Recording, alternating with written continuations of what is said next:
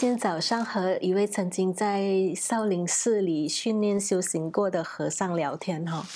让我想起小时候的一些回忆，特地来跟大家分享一下。我在很小的时候学习过跆拳道，可是因为跆拳道讲究的是姿势的形态嘛，还有就是我小时候很好胜，哈，一直想要考到就是最高级别，因为。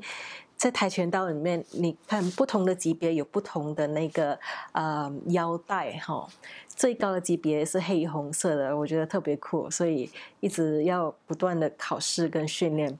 嗯，不过呢，就是在最后要应付小学考试的时候，我就停止那个嗯跆拳道的训练。那上了中学的时期呢，我就参加了中华传统武术的团体。武术里面其实可以分别学不同的技能，像是有拳脚格斗术，像长拳呐、南拳呐，哦，有兵器格斗术，像剑术啊、枪术啊等等哦。我其实学过南拳以后呢，就选集了专攻太极拳。啊，都怪小时候看太多武侠小说，我觉得张三丰呃很牛逼，所以就认定了太极拳其实是武术当中最厉害的。可是后来才知道，其实要学好太极拳其实是非常难的。好，可是不管你选择哪一门的招式哈，我们都必须得从基本的训练开始，就是最基本的就是你要练你的嗯扎马步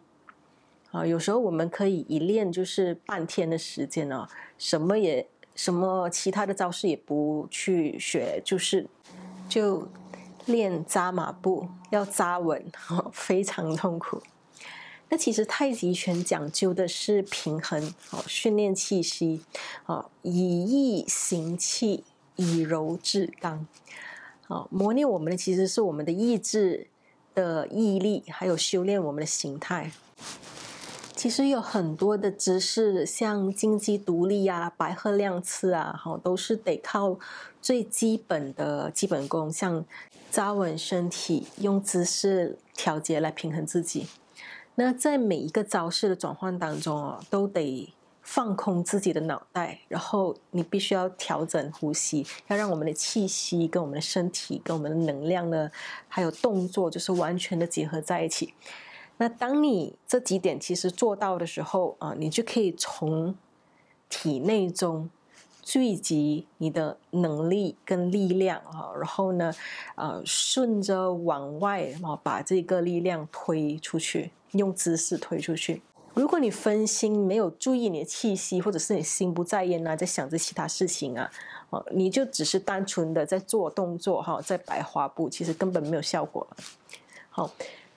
然后太极拳最厉害的招数，其实完全是靠内在的基本功，非常简单，没有任何的花招技巧啊。只要你基本功做得很好的话，你就很容易能使出那个力量出来。这和我小时候学的跆拳道是完全相反的，因为跆拳道靠的就是架势、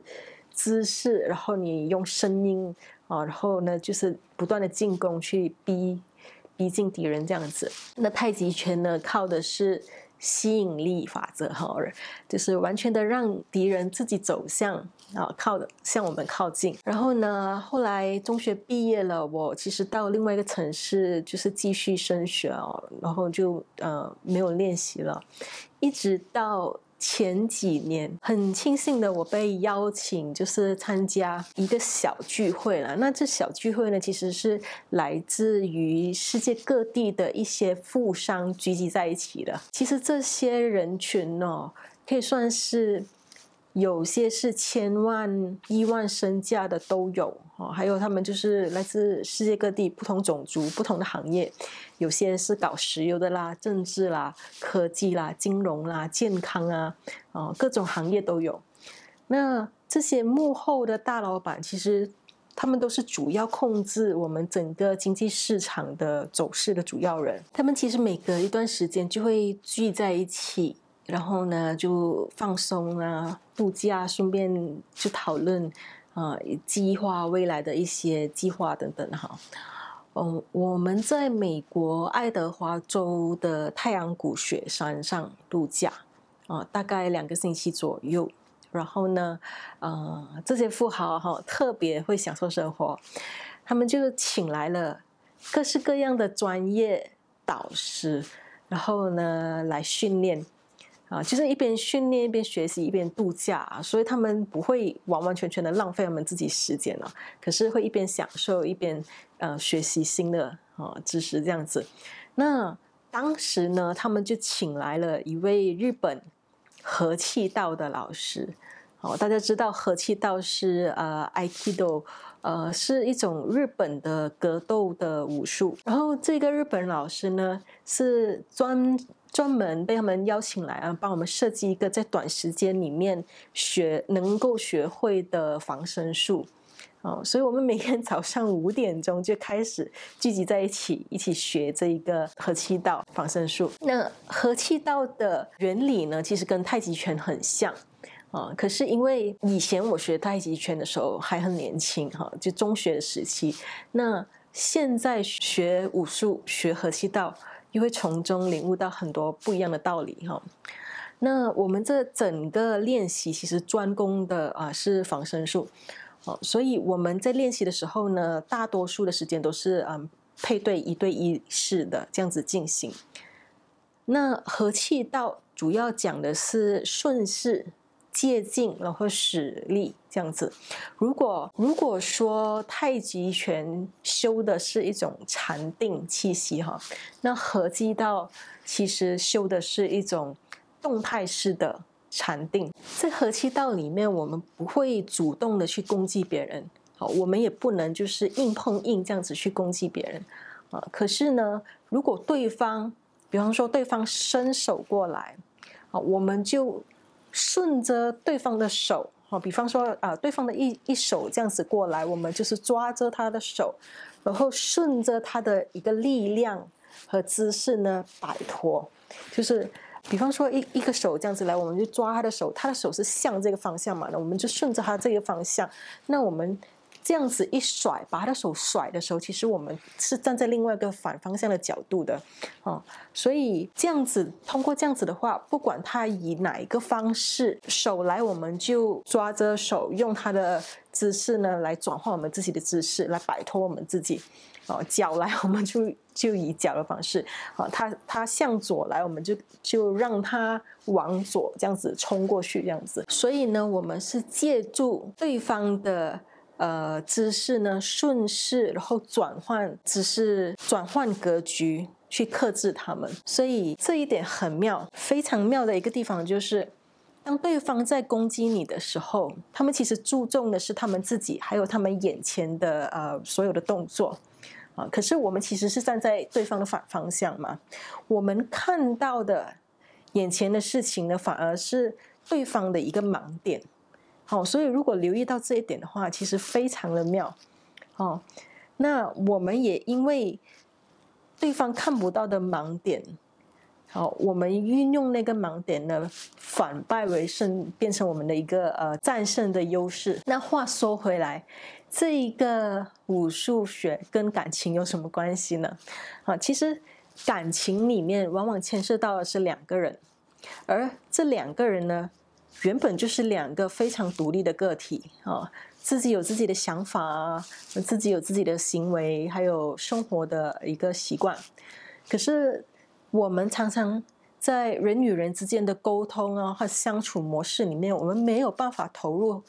更多的一个耐心跟爱心，或者是我们没有办法去尝试去了解对方，去学习，我们没有花心思。